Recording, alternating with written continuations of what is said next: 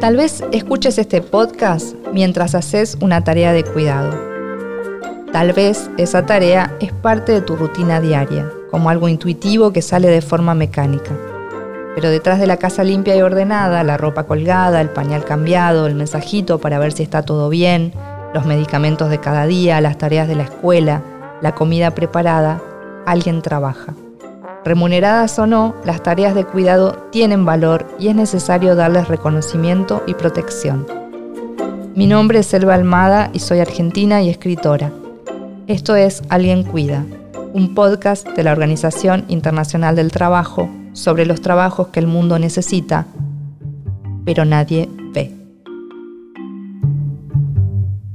Hago tareas de investigación, hago tareas de docencia y además eh, hago mucha comunicación de la ciencia y eso implica poder ir a charlas, dar charlas, eh, a veces viajar y hacer talleres eh, o presentar libros, hacer columnas para la tele o algo para medios online. Si es compatible con el horario escolar, más o menos se puede arreglar cuando no es compatible, y eso pasa mucho, ¿no? Muchas veces las actividades son a las 6 de la tarde, a las 7 de la tarde, a las 8 de la noche, y, y ahí se complica. Ella es Valeria Edelstein, investigadora, química, comunicadora científica y madre de un hijo y una hija. Vive en la ciudad autónoma de Buenos Aires y tiene 39 años.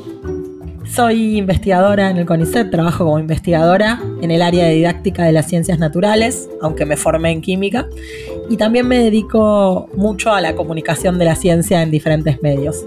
Vivo con mi hija menor y mi hijo mayor, que tienen 6 y 10 años. Si recorren sus redes sociales, donde se llama Vale Arvejita, van a ver fotos de viajes, congresos, comidas, pipetas en laboratorios y tareas de sus hijos. Valeria pone mucho esfuerzo cada día en que estos mundos confluyan en uno, el suyo, sin ceder a la presión de una demanda u otra. Es una mamá muy presente y también está muy comprometida con su actividad profesional. ¿Por qué estudiar y trabajar es más difícil para las mujeres? ¿Existe una conciliación entre estos dos trabajos? ¿Y por qué somos las mujeres quienes asumimos la mayor parte de las tareas de cuidado?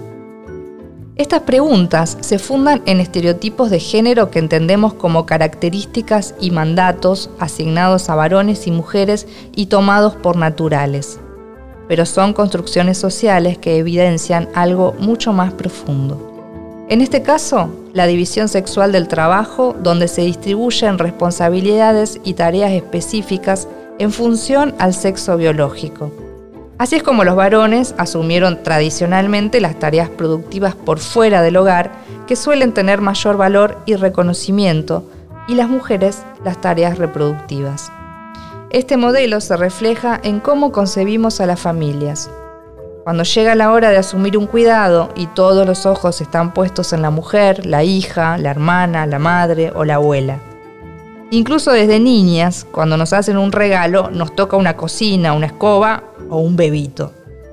Esta división también imprime un sesgo en las tareas remuneradas del cuidado, como puede ser el trabajo de limpieza en casas particulares, la salud o la educación. La división sexual hoy es más sutil. Las mujeres se incorporaron al mercado de trabajo productivo, pero los varones no asumieron del mismo modo las tareas dentro del hogar. Esto da como resultado una sobrecarga de responsabilidad por parte de las mujeres que se verifica en las cifras. Día tras día, las mujeres asumimos el 67% del tiempo dedicado a tareas de cuidado. Estas tareas pueden ser limpiar la casa y cuidar a niños o niñas, pero también existen otras tareas que son parte del cuidado, como pensar la lista del supermercado, sacar un turno médico para un familiar, organizar un cumpleaños o encargarse de los regalos en Navidad. Yo creo que básicamente acá hay dos tipos de cuestiones para poner sobre el tapete. Ahora escuchás a Eleonor Faur, doctora en ciencias sociales y especialista en temas de género. Le pregunté cómo los estereotipos de género sobre el cuidado tienen impacto en la organización del mercado laboral. Las mujeres de alguna manera cargan o cargamos con esos estereotipos y con esos mandatos morales de la responsabilidad del cuidado como si fuera una responsabilidad eh, natural, ¿no? como asociada con el, con el gran mito del instinto maternal. Pero después hay otra dimensión que me parece importante de, destacar, que tiene que ver con la manera en que estos eh, estereotipos y estas construcciones culturales se ha eh, infiltrado de una forma muy profunda y ha realmente repercutido en toda una construcción institucional de cómo funciona también el mercado laboral y cómo funcionan las leyes y las, y las políticas, todas las reglamentaciones en torno a al mercado laboral y el rol de las mujeres como madres y por, consiguiente, digamos, la ausencia de, del destacar otros papeles cuidadores como por ejemplo de los padres. Las mujeres estamos tácita o explícitamente a cargo de la mayoría de las tareas de cuidado. Y a los varones se les asigna el deber de trabajar para proveer los recursos materiales. Y este deber los exime de las tareas del hogar o de un rol paternal más presente. Pero esta estructura tradicional, que sobrecarga injustamente a las mujeres, ya comenzó un proceso de cambio. Las mujeres participamos en el mercado laboral, no solo por elección, sino también por necesidad. Sin embargo, se espera que sigamos cumpliendo con las tareas de cuidado, además de con nuestros objetivos profesionales. La maternidad es quizás el más claro de estos mandatos. A partir de cierta edad, las mujeres que no somos madres nos encontramos frecuentemente con la pregunta de ¿cuándo vas a tener hijos? Es decir, no se pregunta sobre la voluntad o las ganas, sino sobre cumplir con una tarea disfrazada de algo esencial y biológicamente ineludible. A esta idea de que la capacidad de gestar constituye la identidad femenina se la llama maternalismo, como nos explica Magali Yance, oficial de proyecto dentro de la Organización Internacional del Trabajo. Entendemos el maternalismo como un paradigma donde la condición de madre de alguna manera constituye la identidad de las mujeres y también constituye la actividad primaria que es el cuidado. Este paradigma también naturaliza de alguna forma la responsabilidad femenina sobre las tareas reproductivas y reproduce estereotipos que tienen que tener las mujeres para considerarse de alguna manera buena madre o una madre abnegada o incluso también buena hija, buena hermana, como en una lógica más amplia de cuidados. Este paradigma también naturaliza la idea de que el bienestar primario de los hijos, de las hijas o de las personas en necesidad de cuidado está garantizado por una mujer cuidadora. Este paradigma lo que entiende es que no hay nadie mejor para cuidar que una mujer. Y esto lo que hace es reproducir también todos estereotipos que lo que hacen de alguna manera es constreñir los derechos y las oportunidades de estas mujeres. Al mismo tiempo, este paradigma impregna los pilares de la política de cuidado. Cuando hablamos de política de cuidado, pensamos en el tiempo para cuidar, los recursos necesarios para cuidar y también los servicios disponibles para que las familias puedan optar la externalización del cuidado de sus hijas, hijos o de otras personas en, en necesidad de cuidado. Volvamos a la historia de Valeria. Ella encontró dificultades para mantener el ritmo de su carrera siendo madre, incluso en estas instituciones educativas y académicas. En algunos casos, esas dificultades están naturalizadas y las encarnaron las mismas trabajadoras. Cuando yo quedé embarazada de, de mi hijo mayor, eh, se lo conté a quien en ese momento era mi directora de postdoc. Y cuando se lo conté, me acuerdo que estaba enfrente de los ascensores para ir hasta el tercer piso, estábamos las dos ahí. Y le dije a Eli, mira, estoy embarazada. Y eh, bueno, me felicitó y me dijo, vos quédate tranquila que yo te voy a ayudar. Y yo en ese momento no entendí lo que me estaba diciendo. ¿Me va a ayudar a qué? ¿Por qué me está diciendo esto? Claro, ella ya había pasado por una, por esa situación. ella era madre, tenía dos hijas y sabía que yo iba a enfrentarme con algunos obstáculos con los que hasta el momento no me había enfrentado. Y en paralelo, digo, con no mucho tiempo de diferencia, me pasó también que escuché a dos, llamemos las colegas, eh, hablar entre sí, no sabían que yo estaba escuchando, que yo justo pasaba por ahí, y una le decía a la otra, qué lástima esta chica que pintaba para tanto, porque estaban hablando de que se había enterado que yo estaba embarazada, ¿no? Las actitudes de sus colegas y de su directora fueron distintas entre sí, pero coincidían en algo. La maternidad iba a afectar la carrera profesional de Valeria. Y es que, en el sentido común, ser madre conlleva sacrificio y renuncia a otros proyectos propios para estar presente en el hogar para sus hijos. Para Valeria, esta figura había sido así en su propia crianza. Mi mamá siempre fue muy sobreprotectora, de hecho durante toda mi, infancia tenía muy pocas horas de trabajo fuera del hogar, siempre estaba muy presente y yo iba a una escuela doble jornada, todos los mediodías eh, mi mamá me iba a buscar y eh, hacía la, comida y yo almorzaba en mi casa y después volvía a ir y después me llevaba a hacer un montón de actividades extraescolares eh, con mi hermana, después cuando nació mi hermana, con mi hermana bebé a cuestas. Pero ella siempre estuvo muy, muy, muy presente y en algún punto, y yo creo que eso me lo transmitió y no es, no es algo que me encante, eh, hay algo también de, de su identidad como madre muy asociado a estar ahí siempre, pase lo que pase, incluso a expensas de su bienestar, con cosas en las que quizás no sería necesario. Eh, ella siempre estuvo muy dispuesta, está muy dispuesta a sacrificar todo por nosotras. Y me parece que hay algo que, muchas veces tenemos eh, las madres este, de, esta idea de sacrificio para que se piense que somos buenas madres. Que tenemos que poder cumplir con todo. O sea, tenemos que trabajar afuera del hogar, tenemos que trabajar adentro del hogar y tenemos que estar siempre atentas. El cuidado y la crianza son responsabilidades de la mujer. Mientras que nadie le pregunta a un varón que es papá y profesional cómo llegó a lograr ambas cosas. A la vez, se da por sentado que alrededor de ese hombre trabajador hubo personas cumpliendo con todas las tareas de cuidado necesarias. Y cuando él las realiza se lo llama ayuda o un favor que le estuviera haciendo a la madre de sus hijos. Esta diferencia de roles incluso forma parte de las legislaciones laborales. Magali Yance explica cómo impactan en la vida personal de una madre trabajadora. Cuando pensamos en el paradigma maternalista, vemos que también influye en estos pilares. Las licencias de maternidad o de, partir de paternidad no solo son insuficientes, sino que también son bastante asimétricas. Cuando una ley dice que la mujer tiene 90 días y el varón solamente tiene dos, de alguna manera refuerza esa idea de que la responsabilidad primaria sobre el cuidado es de la mujer. Valeria recuerda que su madre, como muchas otras, se esforzaba por mantener su presencia y tareas tradicionales en el hogar, pero también intentaba sostener un trabajo por fuera del hogar. Para una madre trabajadora, esta doble función implica una serie de exigencias y es muy desgastante. Una mujer puede renunciar a tener un trabajo, pero no al rol de cuidadora. Entonces trabaja fuera de su casa y dentro de ella. A esto llamamos doble jornada. Magalí analiza cómo repercute en las trayectorias profesionales. La responsabilidad de cuidar y el tiempo que las mujeres dedican a estas tareas también impacta en el mercado de trabajo.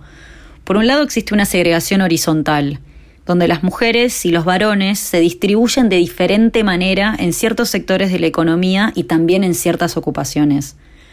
Entonces observamos que las mujeres se concentran en trabajos que tienen poco reconocimiento y generalmente también poco valor social, como es el caso del trabajo doméstico. Esta falta de reconocimiento a su vez se traduce en condiciones laborales deficientes, en una falta de acceso a la protección social y en una baja remuneración. Por ejemplo, en el caso del trabajo de casas particulares, sabemos que el 97% de ese trabajo está realizado por mujeres.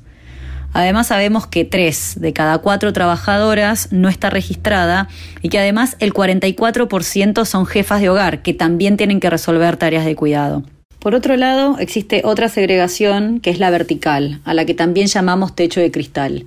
Y ahí vemos que hay una distribución asimétrica de varones y de mujeres, pero es en los puestos jerárquicos generalmente de las instituciones y de empresas. Ahí las mujeres se concentran en los escalafones inferiores, que generalmente son las áreas de apoyo o de servicio. Y esto de nuevo, tiene menor reconocimiento, menor valor, y en este caso reduce la participación de las mujeres en la toma de decisión y en los puestos de poder. Las tareas de cuidado no remuneradas tienen un impacto real en la vida laboral de las mujeres. Limitan el tiempo disponible, las oportunidades de crecimiento y ascenso, a veces interrumpen los trayectos laborales y refuerzan la sobrerepresentación de las mujeres en la economía informal. Asumir todas las tareas genera mucha dificultad para competir y cumplir con todas las exigencias. Valeria lo vivió especialmente cuando su hijo era muy chiquito. Cuando estaba todavía en la facultad trabajando, eh, la docencia, yo hacía también docencia universitaria, y había algo, eh, por lo menos en el lugar en donde yo estaba con la docencia, que era, lo, llamaría sagrado, ¿no? O sea, no, se podía faltar, no, no, no había, tenía que pasar algo muy tremendo para que no fueras a dar clase. Mi hijo tuvo bastantes problemas respiratorios durante los primeros meses de su vida, durante el primer año de su vida y un poco más. Eh, entonces, frente a la situación de que él estaba enfermo, a mí se me complicaba bastante mantener eh, la docencia, por lo menos no, tener que ausentarme cada tanto. Eh, y una vez pasó que yo estaba por dar la clase y me llamaron desde el jardín, que estaba en planta baja, yo estaba trabajando en el tercer piso, en ese llamado le avisaron que su hijo estaba con fiebre. Como el jardín quedaba en el mismo edificio que su lugar de trabajo, Valeria, y quien por entonces era su marido, habían acordado que ella se haría cargo si sucedía algo durante esas horas, ya que él trabajaba en el microcentro, la otra punta de la ciudad de Buenos Aires. Pero Valeria tenía que dar clase, y el mandato de no faltar a su docencia colisionó con la necesidad de auxiliar a su hijo era evidente que tenía que llevármelo del jardín porque no podía quedarse con fiebre. Y yo ya venía bastante vapuleada de haber tenido algunos encontronazos con esto de que, bueno, no puede ser que, que faltes, no puede ser que no des la clase. Y terminé dando la clase con mi hijo en el cangurito. O sea, yo di toda la clase con el nene colgando en el cangurito. Y me parece algo obviamente no lo haría y, no, puedo creer haberlo hecho, eh, pero bueno, no tenía en ese momento ni la fortaleza ni quizás no tanto la convicción, pero seguro no tenía la fortaleza como para enfrentarme. Como había escuchado decir a sus compañeras y como le había adelantado su directora, la maternidad y las tareas de docencia e investigación eran difíciles de sostener a la par. Luego de esta situación, al poco tiempo, Valeria renunció a las horas de clases. Los horarios nocturnos y el mandato de no poder faltar obstaculizaban las tareas de la maternidad, a pesar de haber tenido el jardín en su lugar de trabajo, cosa que Valeria reconoce como un privilegio que en realidad debería estar garantizado en todos los casos. En los últimos años, especialmente a partir del movimiento Ni Una Menos, las ideas feministas ganaron más terreno en Argentina. Las manifestaciones masivas visibilizaron demandas que marcaron la agenda política. Eleonor Faur relata cómo algunas de esas demandas en torno a las condiciones en el mercado laboral empezaron a transformar la forma en la que veíamos los cuidados. Yo diría que gracias al activismo de los feminismos es que los cuidados ingresaron fuertemente en la agenda sociopolítica de la Argentina. Eh, durante mucho tiempo los cuidados eran temas como de especialistas o bien de, digamos, se, se había conceptualizado y trabajado muchísimo más en relación con políticas de cuidado en, los países del norte y principalmente en Europa, y mucho después llegó este debate hacia los países del sur, ¿no? que es algo mucho del siglo XXI básicamente.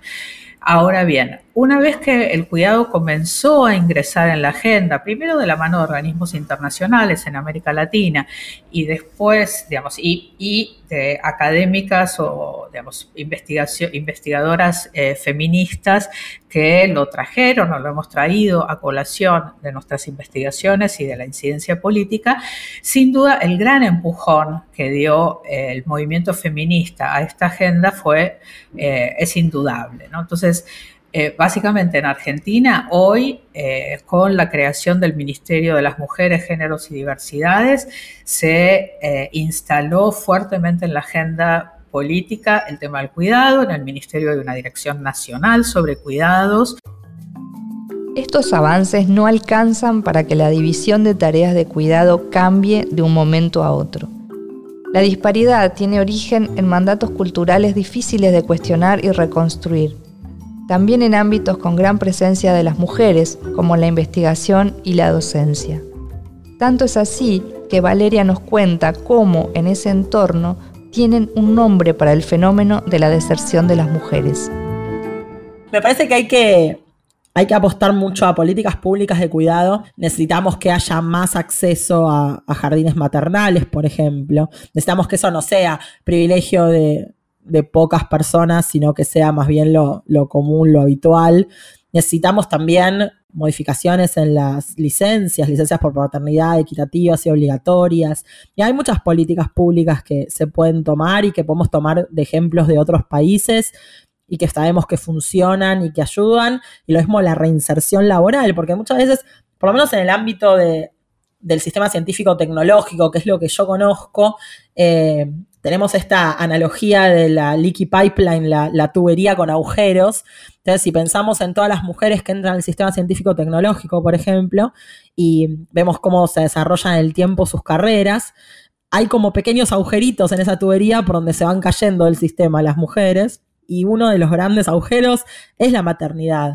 Porque obviamente, como cambia la dinámica, cambian las prioridades, cambian los tiempos, cambia también la productividad y la permanencia en el sistema científico-tecnológico, y ni siquiera la permanencia, incluso el, crecimiento en el sistema científico-tecnológico depende de la productividad.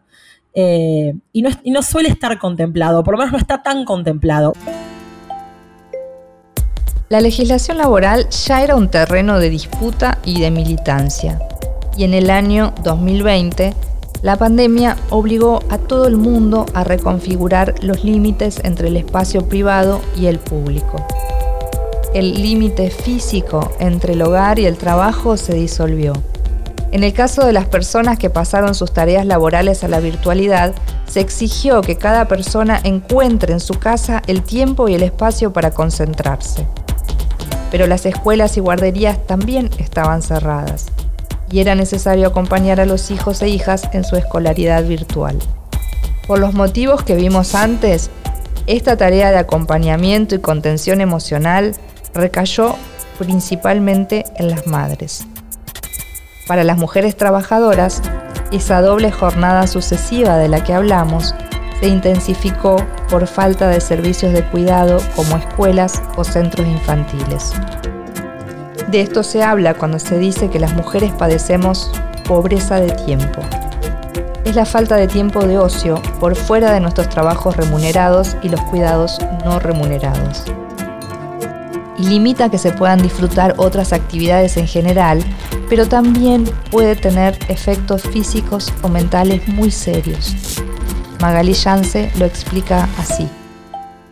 Todo el tiempo que las mujeres dedican al cuidado es también tiempo que no están dedicando a otras actividades. Y estas actividades pueden ser en el mercado de trabajo, pueden ser también en, en, lo educativo, en las oportunidades educativas que tengan, y también pueden ser simplemente el ocio, la oportunidad de esas mujeres de dedicar tiempo a sí mismas.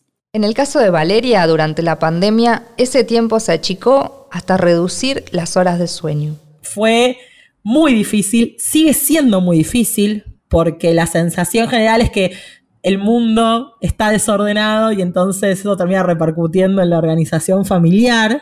Estoy agotada, me doy cuenta que estoy muy, muy cansada porque eh, además de acompañar y de tratar de, de llevar lo mejor posible, todo lo que fue el aislamiento y todo lo que estuvo ocurriendo eh, y tratar de contárselos de la mejor manera posible a, a ellos.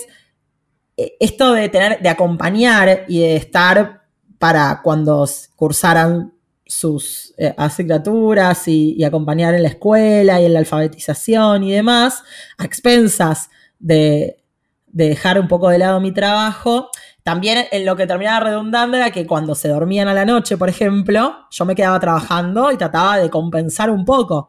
Y eso hizo que obviamente durmiera mucho menos. Entonces fue una acumulación de cansancio eh, que, que hizo las cosas un poco complicadas. El impacto de la pandemia en quienes cuidan fue fuertísimo y alcanza con mirar nuestras propias experiencias o las de quienes tenemos al lado para notarlo. Las mujeres padecieron con mayor intensidad la sobrecarga que significó el acompañar en las tareas escolares, estar presentes en el cuidado de la salud, de las personas mayores y los espacios comunitarios. Como en todos los escenarios de desigualdad de género, los segmentos más afectados siempre son las mujeres de sectores más vulnerables económicamente. En todo el abanico de los cuidados, la pandemia solo profundizó desigualdades. Con el respaldo de su familia, Valeria decidió proyectar una imagen de maternidad diferente en sus hijos, así como había resuelto ser una trabajadora que acompaña a sus colegas. Pero la compatibilidad entre el rol familiar y el profesional no puede depender únicamente de decisiones individuales. Hasta hace apenas unos meses, las tareas de cuidado ni siquiera eran reconocidas en el sistema previsional de Argentina aquellas mujeres con trabajos no registrados que se dedicaron a cuidar de su familia y tal vez interrumpieron sus aportes, tienen menor acceso a protección social en su vejez. La moratoria previsional permite que muchas mujeres accedan a jubilarse, entendiendo que cuidar es un trabajo que muchas veces no es remunerado ni registrado. Y más recientemente, el programa de reconocimiento del cuidado de la Administración Nacional de la Seguridad Social, ANSES, que brinda la posibilidad de reconocer los años de cuidado como años trabajados. Bueno, yo creo que el futuro del cuidado es primero que, que se reconozca la importancia de las tareas de cuidado, tanto aquellas que son no remuneradas, o sea, las que, las que realizamos dentro de los hogares o en nuestras comunidades, eh, por entre personas donde los lazos afectivos son importantes, como también los trabajos de cuidado remunerados. Yo creo que el futuro del trabajo, algo de lo que OIT habla muchas veces, está estrechamente vinculado con el trabajo de cuidados, o sea, el, poder reconocer y revalorizar las tareas de cuidado eh, es absolutamente importante eh, para poder generar nuevas formas de activación económica, porque realmente los cuidados son intensivos en mano de obra, por lo menos en los países del sur. Eh, muchas veces siguen siendo trabajos feminizados, eh, aunque lo deseable sería que se compartan de manera igualitaria por diferentes, por, todos los géneros, eh, todavía siguen siendo feminizados, pero eso lo podemos ver también como una oportunidad para traccionar eh, el empleo femenino. Pero ese empleo debería ser en condiciones de dignidad, con cobertura de derechos sociales y digamos, de seguridad social, etc. Estas necesidades y urgencias que nombra Eleonor Faur se traducen en una necesidad de consensuar políticas públicas. Para poner en valor el trabajo de cuidado, la Organización Internacional del Trabajo plantea como modelo el de las 5 Rs, que engloba cinco propuestas que comienzan con esa letra. Por un lado, hablamos de reconocer el trabajo de cuidado no remunerado, visibilizarlo y entender la importancia que tiene para la economía, para la fuerza de trabajo y también para el desarrollo y el sostenimiento de la vida. Por otro lado, hablamos de reducir este trabajo porque sabemos que está realizado mayormente por mujeres y lo que buscamos es que exista la posibilidad de externalizar el cuidado en las familias que lo deseen y que lo crean conveniente. De la misma manera, hablamos de redistribuir esta responsabilidad para que no sea asumida mayormente por las mujeres, sino que sea distribuida entre las diferentes personas que conforman las familias. Por otro lado, hablamos del trabajo de cuidado remunerado, es decir, todas aquellas personas, también mayoritariamente mujeres, que realizan las tareas de cuidado de forma remunerada en los sectores como salud, educación y trabajo doméstico. En este sentido, buscamos que se recompense y se represente a estos sectores, es decir, que por un lado su voz sea escuchada y que tengan participación en la toma de decisiones, y por otro lado también que se recompense adecuadamente. Y con esto nos referimos a formalización, a condiciones de trabajo decente y también profesionalización del sector de cuidado. Para esto es necesario pensar el cuidado desde las políticas macroeconómicas, de protección social, también políticas laborales para mejorar y generar estas condiciones de trabajo decente y políticas migratorias adecuadas. La historia de Valeria Edelstein es la de muchas madres profesionales en nuestro país y el mundo. Desde conceptos globales como la división sexual del trabajo hasta la imagen de una madre dando clase con el bebé afiebrado, hay una unión que permanece. La necesidad de que las estructuras permitan revisar los estereotipos de género, cuestionar los mandatos y responder a las necesidades de quienes cuidan. Como menciona el modelo de las 5 Rs promovido por la OIT, hace falta reconocer, reducir ese trabajo, redistribuir las tareas, recompensar y representar. De eso se trata el trabajo de los organismos, los activismos, pero también el esfuerzo diario de aquellas personas que lo ven en su biografía personal. Para un mundo más equitativo hace falta transformar muchas cosas. Y gracias a todo ese esfuerzo, los cambios ya se están haciendo visibles. Alguien Cuida es un podcast original de la OIT, la Organización Internacional del Trabajo en Argentina, producido por Agencia Hermana y Posta. Idea y dirección, Magali Yance, Mariana Sebastiani y Pablo María Sorondo de la OIT Argentina. Guión y producción, Paloma Navarro Nicoletti y Lucía Cholaquian Herrera. Edición, Ignacio Ugarteche. Producción ejecutiva por Posta, Luciano Banchero y Diego del Agostino. Producción ejecutiva por Agencia Hermana, Cintia González Oviedo y Melanie Tobal. En este episodio contamos con la participación de Leonor Faur, Magali Yance y Valeria Edelstein. Mi nombre es Elba Almada. Hasta la próxima.